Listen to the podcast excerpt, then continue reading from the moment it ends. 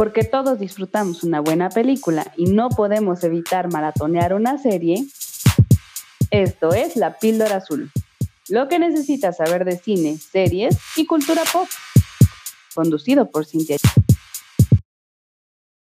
Bienvenidos a otro episodio de La Píldora Azul. En esta ocasión nos toca hablar del estreno de fin de semana, que por cierto ha sido bastante postergado, como que muchos fans lo están esperando y hablamos de Rápidos y Furiosos 9, sí señores, ya vamos en la 9. Y para resumir el título, lo están llamando F9 que yo, por cierto, me quedé pensando, ¿por qué solo una F? Que no es Fast and Furious, o sea, no sería por lo menos FF9.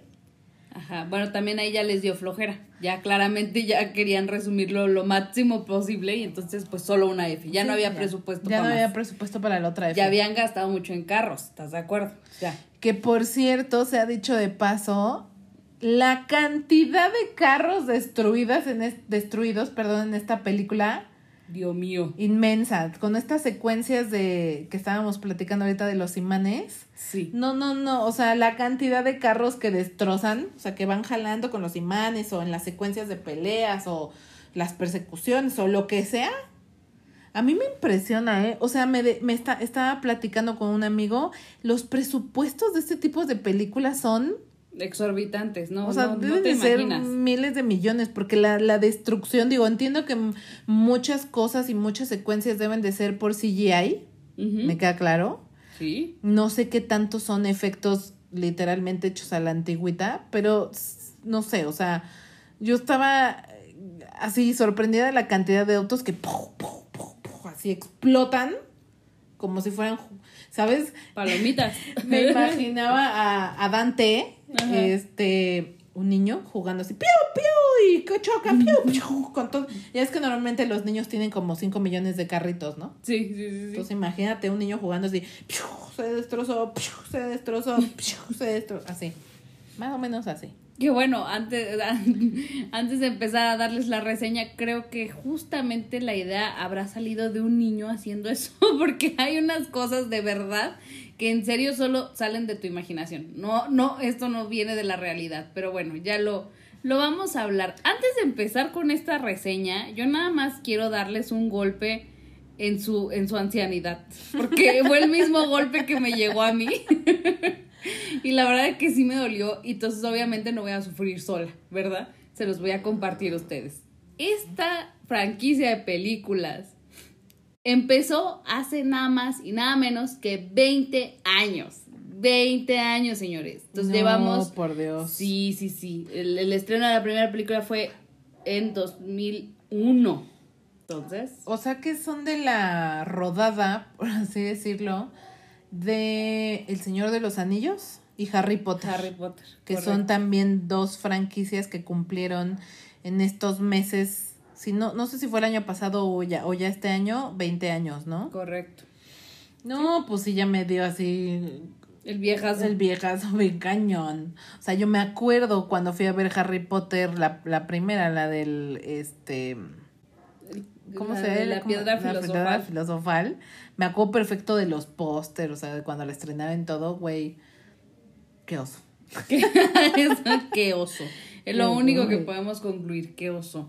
Y pues bueno, entonces esta franquicia nos ha acompañado a lo largo de muchos años. Hemos visto muchas caras muy familiares de al pasar de estos años. Muy famosas. Sí, sí, no, sí. O sea, yo, yo, la verdad lo confieso, nunca he sido como muy, muy fan de este tipo de antes, ahora como que les he empezado a agarrar un poco de cariño, digo, ya les hice la reseña, les hicimos la reseña de Nobody que la verdad me encantó, o sea, del género me parece de lo mejor que he visto en los últimos años. Pero la verdad yo no había visto todas las anteriores, o sea, yo no, no vi, no fui al cine cuando se estrenaron las ocho anteriores. Bueno, a lo mejor hablo de las primeras seis. Pero la verdad es que creo que ha habido personas, ha habido caras muy importantes. O sea, está Dwayne Johnson, está Jason Statman, Está por ahí también Gal Gadot. Gal Gadot, que estábamos hablando, el Zapataki. El Don Omar. Don Omar por ahí también. Y bueno, obviamente los protagonistas de todas, ¿no? Porque los que es- está Vin Diesel y, y Michelle Rodríguez, Rodríguez. que prácticamente han salido en todas las películas, ¿no? Entonces, bueno, mil nombres que justo formaron su nombre y su carrera como Vin Diesel. O sea, Vin Diesel no sería Vin Diesel sin esta franquicia. Súper. Algunos formaron su carrera con esto y otros, pues bueno, hoy son celebridades muy, muy, muy queridas y muy famosas, como Gal, que la amo, chulísima donde quiera que esté.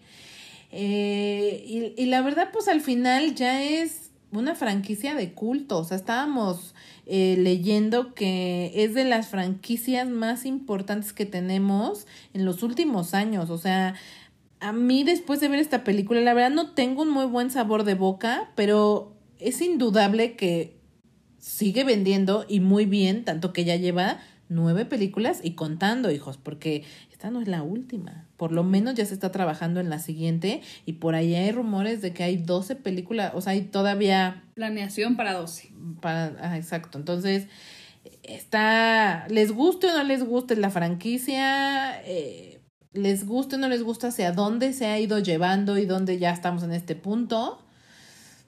Hay rápidos y furiosos para rato. Y yo te voy a decir que la verdad es que sí considero que eh, esta franquicia le dio una muy buena apertura a eh, la música latina en, del otro lado del charco, ¿no? O sea, lo, ya lo estábamos hablando, ya habíamos comentado a Don Omar, por ejemplo. Hay música Sí, sí. de Daddy Yankee por ahí entre los entre el soundtrack que trae, o sea, sí hay hay bastante esta cultura urbana muy latina y eso me gusta porque sí abrió muchísimas puertas y yo creo que es totalmente atribuible a la franquicia de Rápidos y Furiosos. Coincido. Sí, lo, sí, para alguien que no, como yo, que no ha visto las, la, la franquicia desde el inicio, sí relaciono mucho el reggaetón con esta franquicia. O sea, indudablemente va a haber música reggaetón en esta película, punto, en cualquiera de las versiones que vean, ¿no? O cualquiera de las películas que vean. Entonces, coincido con ello. Y bueno, también, como, como ya dijimos, no sería, no sería lo que es sin, sin Vin Diesel. Finalmente, esta película sí está muchísimo más centrada en él que todas las demás, pero al final, pues él es el protagonista por excelencia, ¿no? Claro, claro. No, y digo, a raíz también de, del fallecimiento de Paul Walker, que obviamente pues ya nos quedamos este sin él, pero entonces eran ellos dos, obviamente se va Paul, quien se queda es Vin. Esta película está totalmente enfocada a la historia de Dom, ¿no? Así es, aunque ya bajándonos a la historia, la realidad es que ya no hay historia. o sea, cada vez, de por sí, este tipo de películas no es como que tenga la trama más profunda, ¿no? Obviamente no. Pero siento que ya llegamos al punto en el que ya... O sea, realmente estamos viendo solo persecuciones, balazos, autos, chichis, Bill Diesel y no hay más. O sea, no hay más, realmente no hay más. Además, ha sido interesante, ahorita lo hablábamos, Annie, fuera del aire, la evolución que ha tenido la franquicia, ¿no? Ujú.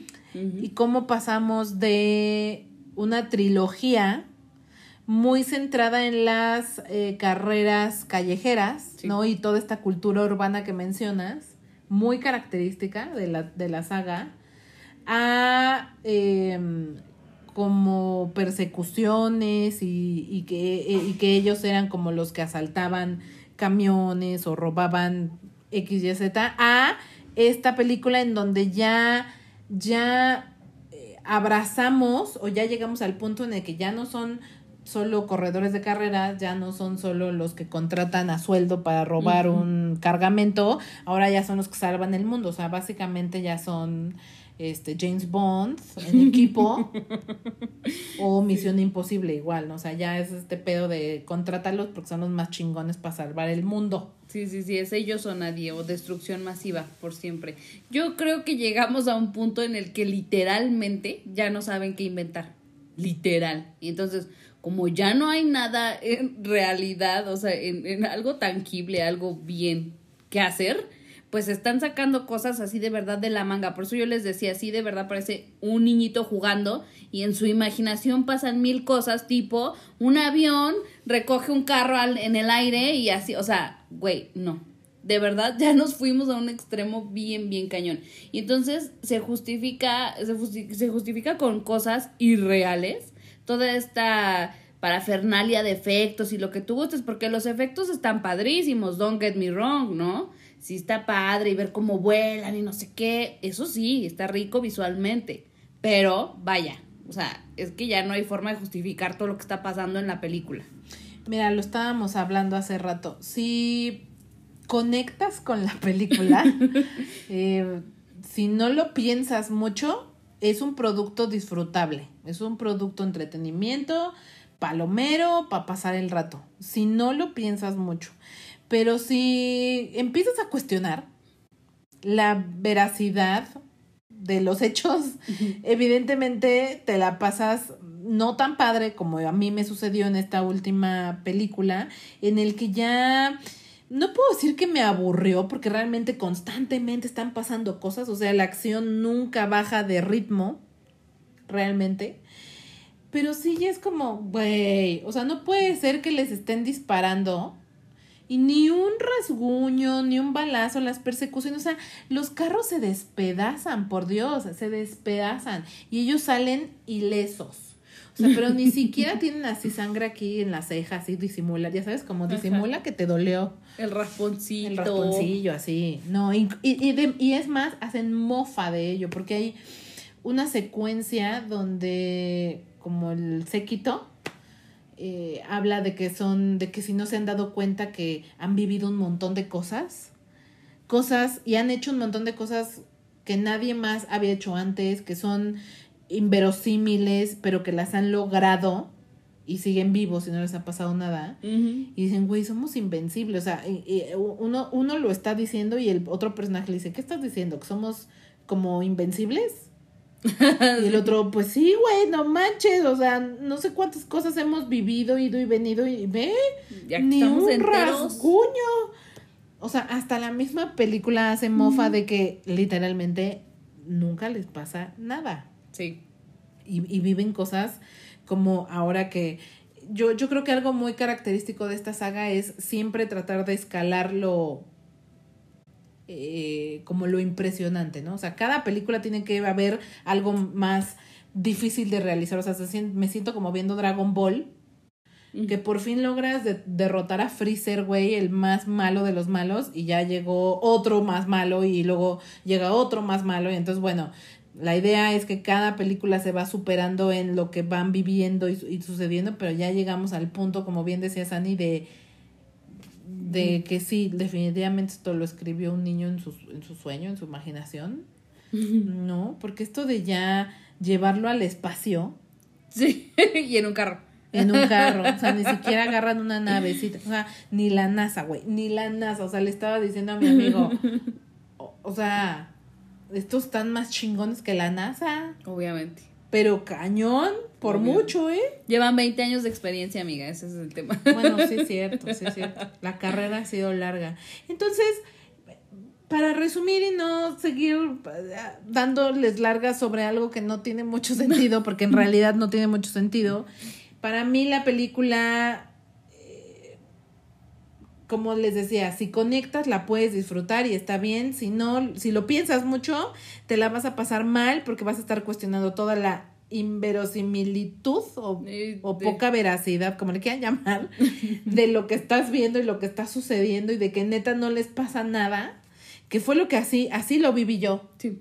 O sea, escena tras escena, momento tras momento, te cuestionas el, no, o sea, sí, o lo que quieran, supongamos que es posible esto, pero mínimo te, te luxas, te luxas o te, se te rompe la uña o yo, una cosa así, güey, o sea, no te puede no pasar nada, ¿no? Sí que es que yo lo comparaba justo con Nobody, en donde les platicaba que esta como versión eh, un poco diferente de John Wick, donde eh, lo que más gustó fue que al tipo entraba en conflictos y peleas un poco poco realistas, pero, pero se lo madreaban. O sea, el güey sí terminó al final de la película ensangrentado, ¿no? Y moretones y, y balazos y todo, o sea, algo que evidentemente el director y escritor de estas películas ha decidido ignorar completamente. O sea, es el héroe y a lo mejor más como en un videojuego,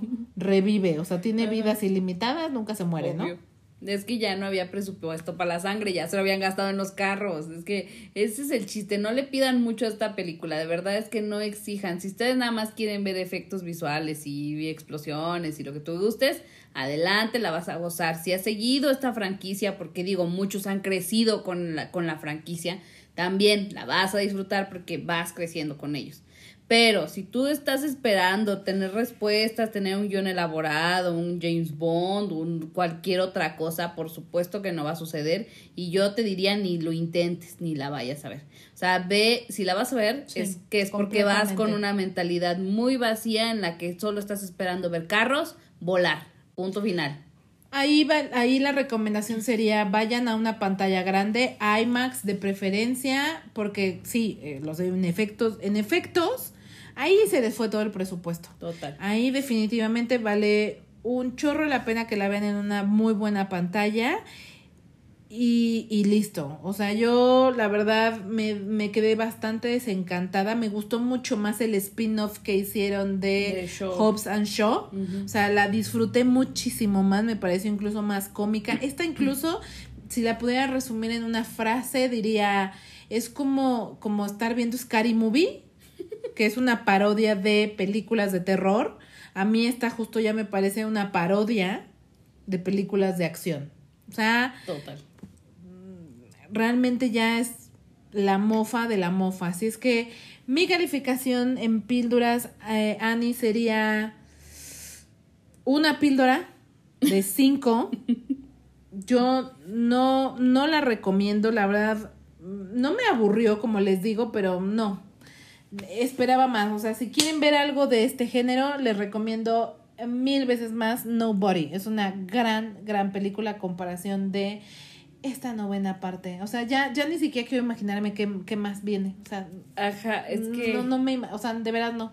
A mí me está dando issue pensar eso, ¿no? O sea, yo pienso que ya es too much y esta película ya fue mucho. Entonces, no es. No, de verdad es que no esperaría que hagan otra. O sea, quisiera pensar que va a tener el suficiente fracaso como para pensar, ya mejor no lo hagamos. La verdad es que ya no. Y yo creo que está siendo generosa mi amiga aquí al dar una píldora, porque pues así como las estrellas del Google, ¿no? O sea, pues es que no te puedo dar cero, tengo, tengo que darte una fuerza, entonces, porque no puedo dar menos. Pero bueno. No puedo dar menos. Pero bueno, esa es nuestra opinión. Nos, nos encantará escucharlos o leerlos. Como saben, nos pueden encontrar en redes sociales como La Píldora Azul, con una entre Píldora y Azul. Facebook, Twitter e Instagram. Si les gustó, si creen que merecen muchas más píldoras de las que nosotras consideramos. Muchas gracias por escucharnos. No, pues gracias y cuéntenos si piensan que estamos mal, adelante, todos bienvenidos. Se vale, se vale. Muchas gracias, nos escuchamos y el siguiente episodio. Chao.